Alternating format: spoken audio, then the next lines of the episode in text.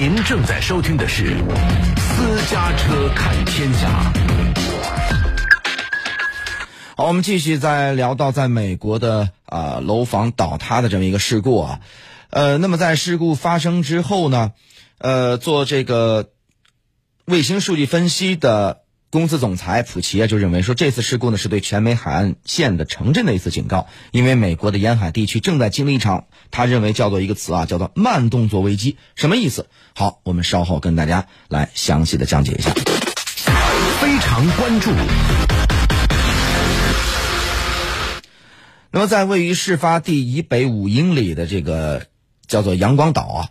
他市长呢计划对所有的高层建筑进行评估。他担心，虽然当地较新的建筑地基一直延伸到了岩床，但是老建筑修建的时候呢，只要求地基打到了遇到阻力的时候就可以停止了。所以呢，市长担心涨潮可能对建筑物带来影响。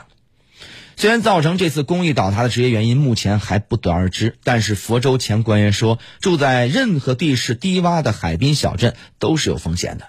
每到飓风季，居民们就会痛苦的意识到这一点。那么，如果说在事故发生后的黄金七十二小时，人们心怀希望，那么七十二小时以后就在等待奇迹出现了。事发的海滨小镇的市长说，搜救行动会继续，直到所有人都从废墟当中被救出来。好了，我们再来关注一下其他方面的话题。